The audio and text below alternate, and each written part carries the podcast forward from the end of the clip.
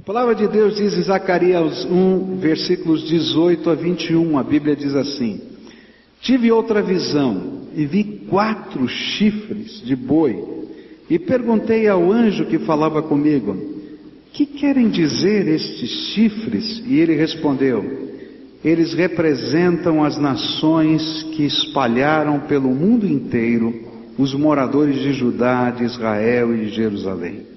E aí o Senhor Deus me mostrou quatro ferreiros. E eu perguntei: o que é que eles vêm fazer? E ele respondeu: os chifres são as nações que espalharam os moradores de Judá, de tal maneira que ninguém tinha coragem de levantar a cabeça. E agora estes ferreiros representam os que estão vindo para assustar e quebrar aqueles chifres, isto é, aquelas nações que conquistaram a terra de Judá e espalharam o seu povo. Querido Senhor, mais uma vez oramos e pedimos: vem com a tua graça, vem com a tua graça. Cada um de nós chegamos aqui com um desejo, ter um encontro contigo, saber que o Senhor falou ao nosso coração. Então, usa esse tempo de meditação na tua palavra e fala conosco, Pai. Ministra na nossa vida. É o que oramos em nome de Jesus. Amém e amém. A gente está caminhando aqui para a segunda visão de esperança. Já é a terceira visão do livro. A primeira foi uma repreensão, um convite ao retorno. Duas agora de esperança, de consolação. Essas fazem parte daquelas palavras boas e consoladoras da visão anterior e continuam agora a fortalecer o ânimo daqueles que se dispuseram a reconstruir o templo do Senhor e vieram da Babilônia para isso. E agora, essa visão está tratando de um dos problemas que mais traziam medo ao coração dos que desejavam atender o chamado divino para reconstruir o templo de Deus. Havia uma, algumas perguntas no coração deles. Como reagirão os nossos inimigos diante da nossa nova iniciativa de reconstrução? Por quê? Porque havia um decreto há 15 anos que proibia a reconstrução do templo. Era proibido reconstruir o templo. Então havia um decreto do imperador, eles estariam desobedecendo o decreto do imperador. E como então o governador daquela região, que estava debaixo da autoridade do imperador, iria reagir? Essa era a pergunta. Quais serão as retaliações que nós vamos sofrer? Que tipo de problema a gente vai ter que enfrentar? Que tipo de perseguição virá sobre nós? E se nós tivermos que lutar, quais vão ser as nossas armas nessa luta? Porque estava um profeta anunciando que havia chegado o tempo de reconstruir, eles estavam motivados, mas haviam implicações legais do dia a dia. E a pergunta era: 15 anos atrás a gente veio cheio de vontade de fazer essa obra, será que a gente vai conseguir vencer agora? Eu acho que acontece a mesma coisa conosco, quando a gente conhece os princípios, os valores da palavra de Deus e a palavra de Deus fala claramente ao coração da gente. Alguns anos atrás eu estava pregando aqui na igreja, falando sobre valores, falando sobre princípios, e uma jovem é, profissional é, que trabalhava na área de vendas, na área de saúde, ela me procurou no final do culto e disse assim: Pastor, o senhor me colocou agora numa crise incrível, porque a área que eu trabalho é uma área completamente é, corrompida. A gente chega nos hospitais para fazer uma venda de determinado produto para aquele hospital e você tem uma proposta indecente qual é a comissão que vai ganhar fulano, beltrano, ciclano por fora? Ou qual é a comissão que vem dessa daquela maneira? E a gente fica numa situação porque se esse é o jeitão do mercado, se a gente não fizer isso, como é que vai ser? Queridos, toda vez que a gente ouvir a voz de Deus, você vai se deparar com chifres. Você vai se deparar com problemas, pressões que fazem parte do sistema desse mundo que fazem parte concreta da batalha espiritual na nossa vida. Mas o que a Bíblia está ensinando para a gente nesse texto é que nós podemos vencer a batalha espiritual. No nome de Jesus, nós podemos vencer a batalha espiritual. Não significa que vai ter um tapete vermelho, não. Significa que vão, ser, vão surgir problemas, pressões, dificuldades, mas que quando nós colocamos o Senhor em primeiro lugar e os valores do reino de Deus em primeiro lugar, o Senhor manda os ferreiros. Se tem chifre, tem ferreiro de Deus para você tem bênção de Deus que entra nessa história e muda as questões e o quadro da realidade. É justamente sobre isso, sobre esse pensamento. E agora, o que, que a gente faz? E agora, porque não é esse o sistema? E agora, não pode ser bem assim. É, olha, você está fora da realidade. É que esse povo tem que tomar uma decisão. Nós vamos fazer segundo a vontade de Deus. E Deus está dizendo: se vocês fizerem segundo a minha vontade, eu quebro o chifre, eu quebro a opressão que está sobre você. Então, a primeira cena, toda vez que a gente tem uma visão, as cenas nos comunicam as verdades. A gente tem que olhar então a primeira cena. A primeira cena é a visão dos quatro chifres. Na linguagem de um povo pastoril, como os judeus, o chifre naturalmente representa o orgulho, o poder do saqueador, do opressor, que vai lá e espalha amedronta o rebanho. No passado, eles tinham enfrentado os poderes das grandes nações que os espalharam, desterraram, tais como a Síria, Babilônia, Média e Pérsia.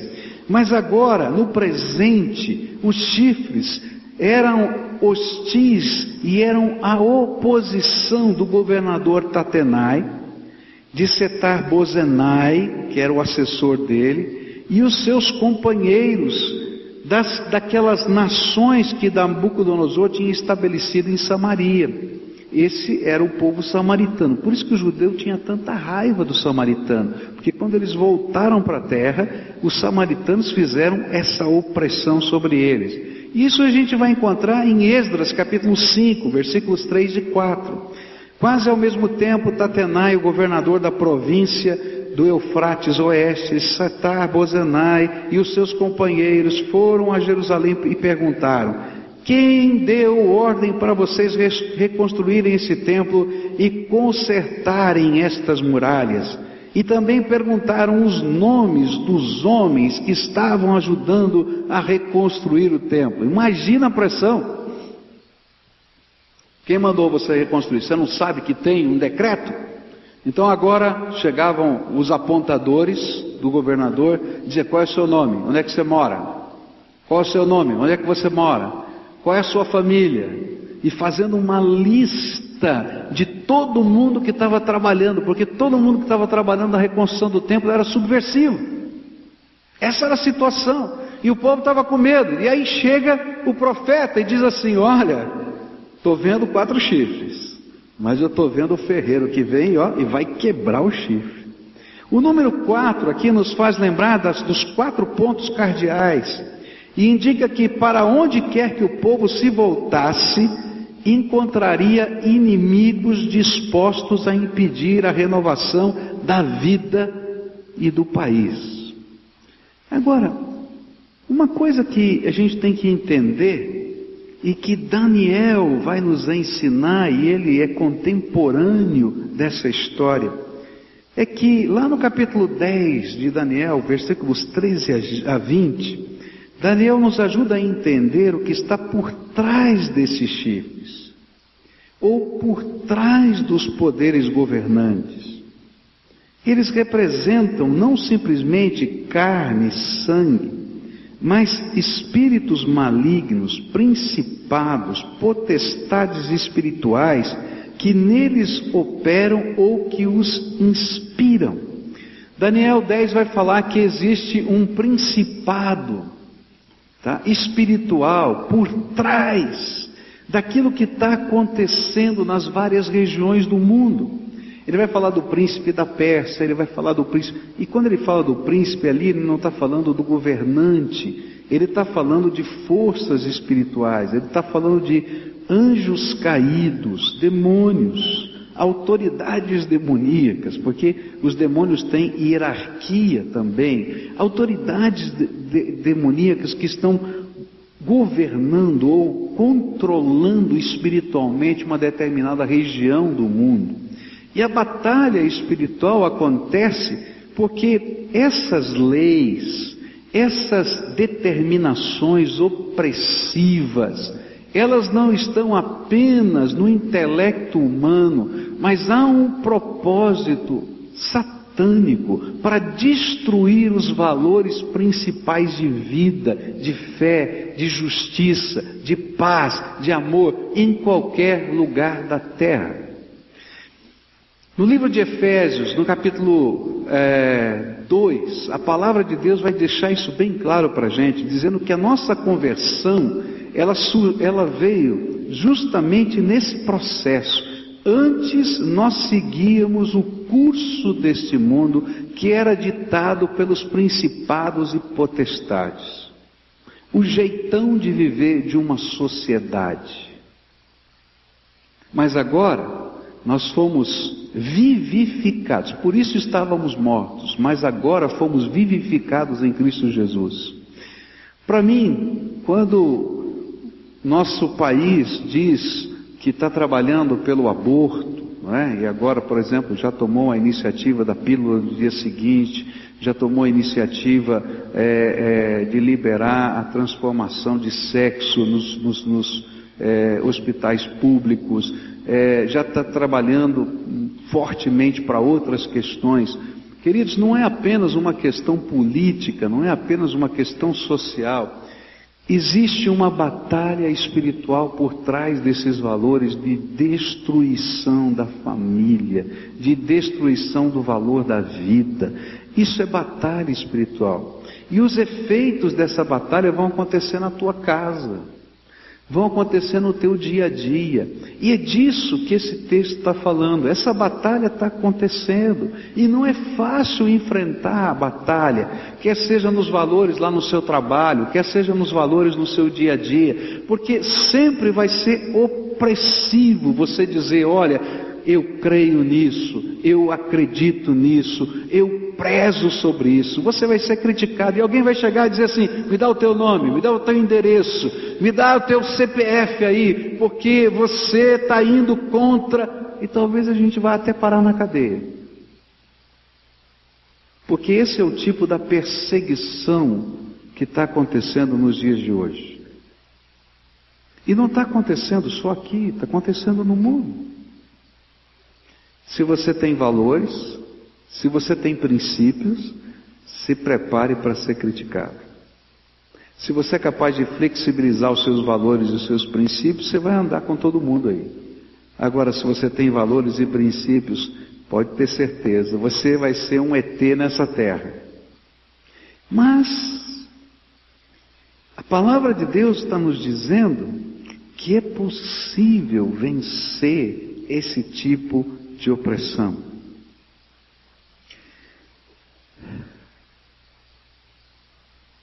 Em qualquer época, em qualquer época, nós vamos encontrar esse tipo de opressão que luta contra o povo de Deus, que divide o povo de Deus, que espalha o povo de Deus. E hoje a gente pode ver não apenas na sociedade, mas a gente pode ver até dentro da igreja isso.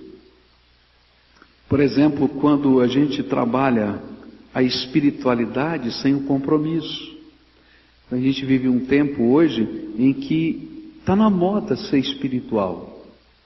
Desde que a sua espiritualidade não te, leva, não te leve a se comprometer com absolutamente nada e a mudar nada na sua vida. Agora, esse tipo de espiritualidade, ela não funciona com Deus. Quando o mundanismo entra na vida daqueles que dizem adorar Jesus, onde o desejo ardente da carne faz com que os jovens, adolescentes, os homens e as mulheres assumam os mesmos valores que lá fora existem para o namoro, para o casamento ou para o não casamento. E queridos, isso está acontecendo não só com jovens, mas com muita gente de cabelo branco. Quando o desejo ardente dos olhos faz com que muita gente que diz temer a Deus viva uma vida fútil, sem sentido, como alguém que está correndo atrás do lucro que não vai produzir nada de bem para ninguém. Ou quando a soberba da vida, que João disse que eram as coisas que nos oprimiam, orgulho, poder, desejo de ser aceitável, nos faz flexibilizar os nossos valores. Ou quando a gente não valoriza a família, ou quando as drogas estão entrando dentro da nossa casa e a gente está só assistindo. Ou quando a força da mídia nos tenta a todo tempo colocar como normal o que é pecado e destrói os valores básicos da vida. Ou quando a injustiça social que graça no meio do nosso povo se torna normal. Ou quando a corrupção e a impunidade que permeia a esfera de poder se tornam tão tranquilas para nós. Cada uma destas coisas são instrumentos satânicos de poder para impedir a igreja na sua conquista do mundo para Jesus. Mas isso não está só na sociedade, está dentro da nossa vida. Quando a gente tem medo e há um espírito de temor dentro de nós, de ter compromisso, de dizer o que a gente acredita. Quando a gente tem medo de ser alvo da crítica felina e diabólica. Quando nós estamos tão preocupados com tantas áreas da nossa vida que esquecemos que temos uma missão para cumprir nessa terra.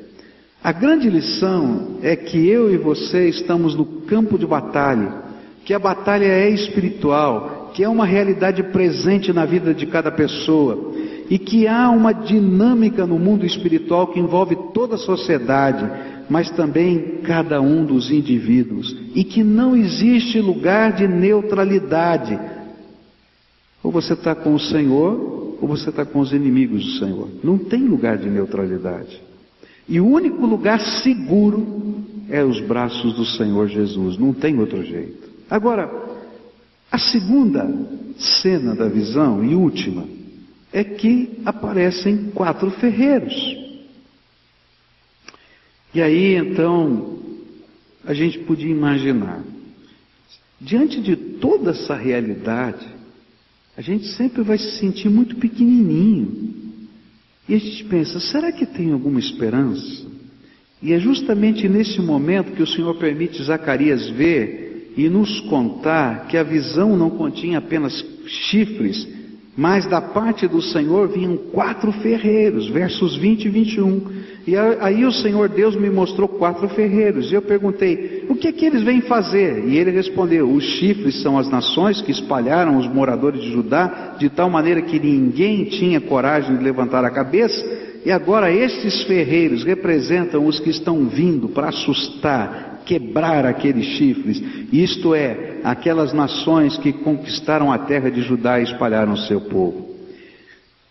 Os ferreiros eram os agentes de Deus para destruírem com os seus martelos pesados os chifres que impingiam aflição.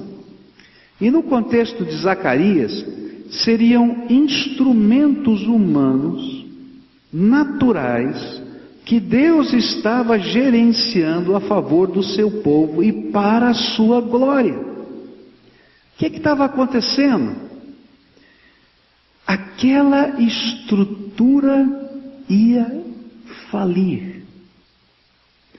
Queridos, quando o povo de Deus tem coragem de se posicionar, Deus move céu e terra e desmonta a estrutura satânica. Nós temos vários exemplos do século XX, bem pertinho da gente, que isso aconteceu. Alguns anos atrás, ainda quando o muro de Berlim estava lá, enquanto a União Soviética estava intacta, começou a haver um movimento de oração. Eu nunca vou me esquecer desse movimento de oração, em que o povo ia nas cidades chamadas cidades portais e diziam assim: Olha, existem algumas cidades que representam a opressão e o impedimento para o evangelho entrar nessa área do mundo. E então foram para Moscou, foram para Berlim Oriental, e aí então tinham grupos de crentes que viajavam toda semana, pessoas diferentes, e iam fazer oração. Marchavam pelas, por essas cidades orando, Senhor, coloca a tua bênção, Senhor, coloca a tua bênção, Senhor, coloca a tua bênção. E nos jornais de oração que, que eu assinava naquela época, é, uma pessoa que estava numa daquelas viagens disse daquilo que é, Deus falou com ela naquele, naquele lugar. Né? Ele estava lá na, naquela praça do Kremlin e enquanto eles estavam orando, o Senhor falou com aquela pessoa e ele colocou aquilo, isso muitos anos atrás, e parecia uma loucura. Ele disse assim: O Senhor está preparando o tempo em que essa estátua de Stalin vai estar caída no chão e as pessoas vão subir com os seus pés sobre a cabeça dessa estátua. Queridos, naquele tempo em que isso saiu naquele jornal, parecia uma loucura.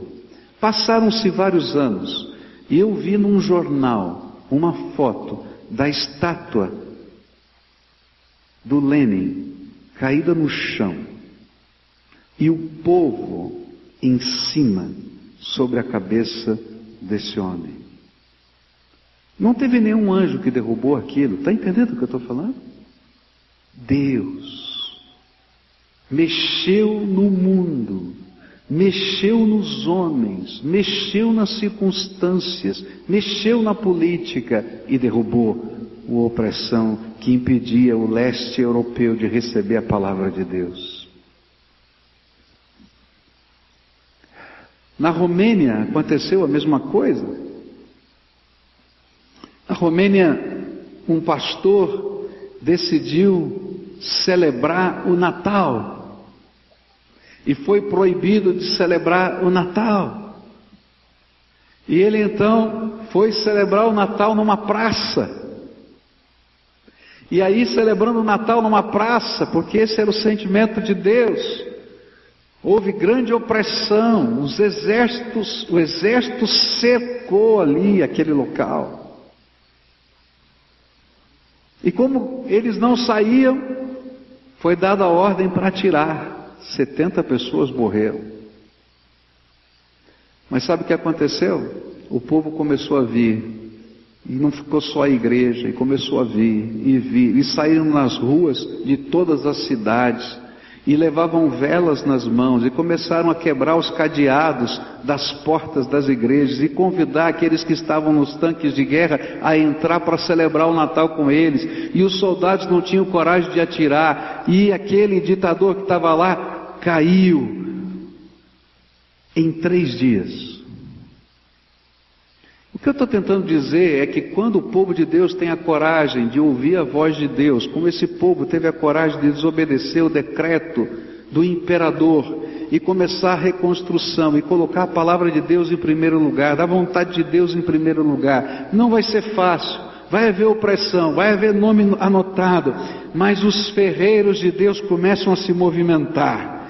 E assim aconteceu aquele império caiu, Dario assumiu aquele governo e Deus começa a trabalhar lá naquele local onde estava Dario, e Daniel é mandado à cova dos leões, e os leões têm as suas bocas fechadas, e Dario se converte, porque ele encontra um Deus vivo e verdadeiro. E os anais da história vão dizer que Dario era um imperador monoteísta, porque a boca dos leões tinha sido fechada. Está entendendo? Os ferreiros vêm e quebram os chifres. E Deus usa pessoas de carne e osso, mexe nas estruturas. Deus está agindo no mundo todo a favor dos seus servos. Quando um sistema tenta oprimir os valores de Deus, Deus desmonta esse sistema. O que o Senhor está dizendo é que agora que o seu povo voltou-se para Ele, mesmo que o inimigo seja mais forte e que esse inimigo impressione a todos, Deus continua sendo o Senhor soberano do universo e Ele poderá usar qualquer coisa para impedir a atuação desse inimigo.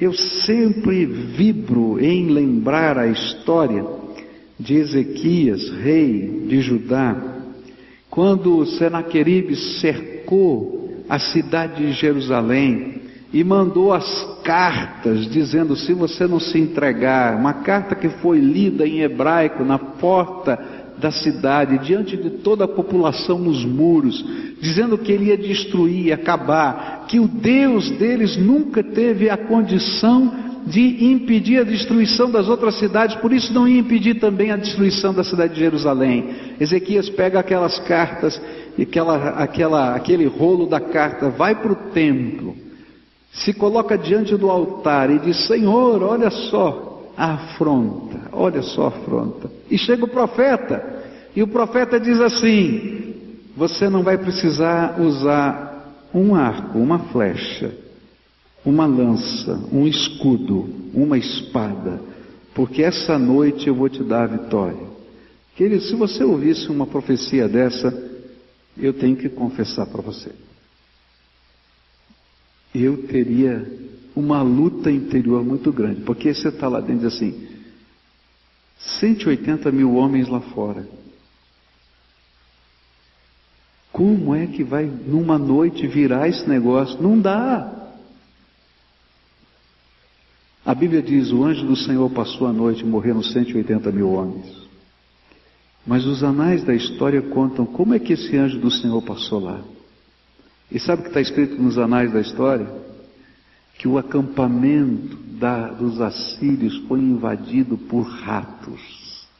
E os ratos roeram as cordas dos arcos, comeram a comida dos soldados, e uma grande peste se espalhou, e todos fugiram de medo da peste.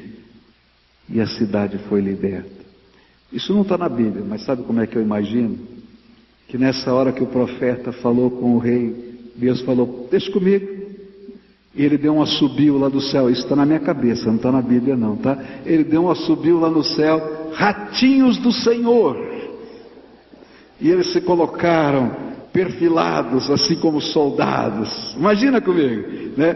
Pois não, Senhor, vão lá e resolva o problema. E lá vai ratinho para tudo quanto é lado. Se tinha 180 mil homens, quantos milhões de ratinhos devia ter lá dentro? E lá foi ratinho para um lado, ratinho para o outro. Gente, Deus é Deus. E a batalha espiritual pode ser vencida. Agora, há alguns princípios para a gente vencer essa batalha. Primeiro, o Senhor. Segundo, o Senhor. Terceiro, Senhor. É só o Senhor. Se Deus é por nós, quem será contra nós? E essa visão se cumpre, porque Deus é fiel. Pior momento na batalha espiritual é o momento da espera. Porque essas coisas não acontecem automaticamente. Elas são um processo na nossa vida. Mas a gente tem que se manter firme enquanto Deus está trabalhando e crer no imponderável de Deus todo dia. Pula no colo de Jesus e fica com Ele. Senhor, o que, que vai acontecer? Eu não sei o que vai acontecer. Como vai acontecer? Eu não sei como, mas eu vou ficar aqui. Eu vou ficar do teu lado. Eu vou ouvir. Eu vou assumir compromissos com o Senhor. E queridos, no tempo certo, os ferreiros do Senhor vêm e quebram os chifres. Está acontecendo no Brasil. Escreve o que eu estou falando. Está acontecendo no Brasil. Vai acontecer em todo lugar em que o povo de Deus tiver coragem de se manter firme e fiel. Porque a vitória é do Senhor, diz o Senhor dos Exércitos. A gente vai estudar num, num capítulo à frente, onde diz assim: não é por força nem por violência, mas pelo meu espírito, diz o Senhor dos Exércitos. Essa é a vitória. Então, se você crê, se você concorda com a palavra de Deus, assuma os seus valores. Não é para brigar, não é para ofender, não é para fazer nada disso, mas para dizer: não concordo, eu creio nisso, eu vivo assim, eu vou pagar esse preço. E queridos, Deus vai derramar a sua graça, porque é assim que a gente vence a batalha. A palavra de Deus diz assim: resistir ao diabo fugirá de vós. Como é que a gente resiste?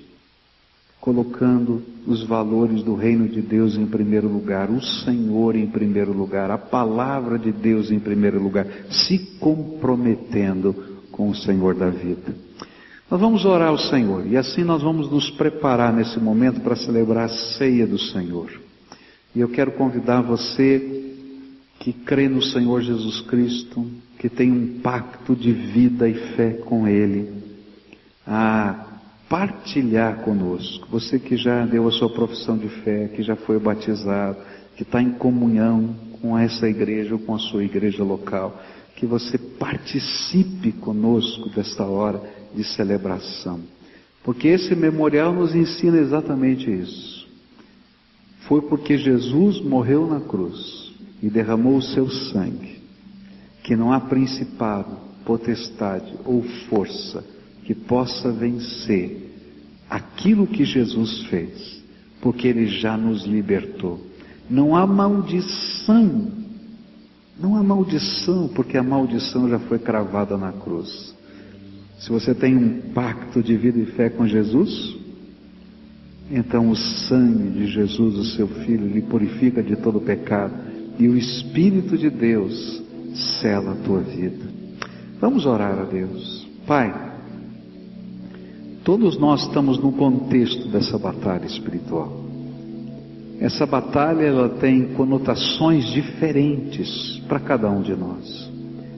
Essa batalha está, Senhor, numa área financeira da vida, porque a gente não compactua com a desonestidade.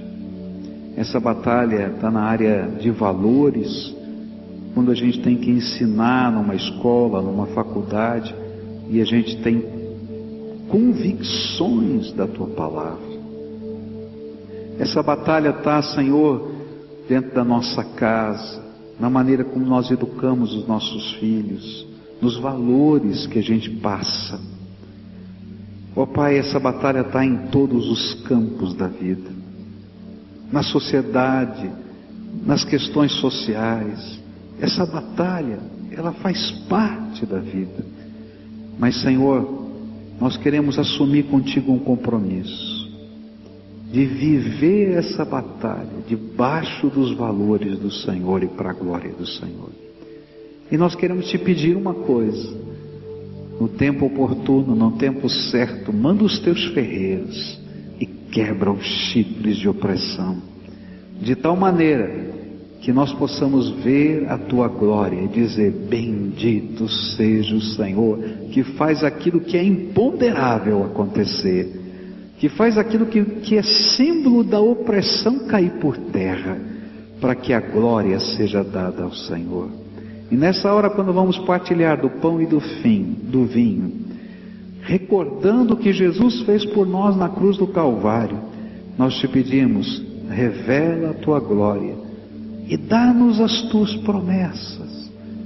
Que o Senhor fale ao nosso coração, que as certezas que nos faltam venham pela ministração da tua palavra. Que ninguém nos fale, que o Senhor nos fale, porque a tua palavra para nós é suficiente, porque foi uma palavra tua que criou esse universo. Então basta palavra tua para que nós tragamos e tenhamos em nosso coração a certeza de que se o Senhor é por nós, Quem pode ser contra nós?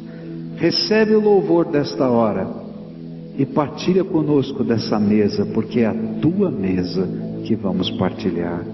Em nome de Cristo. Amém e amém.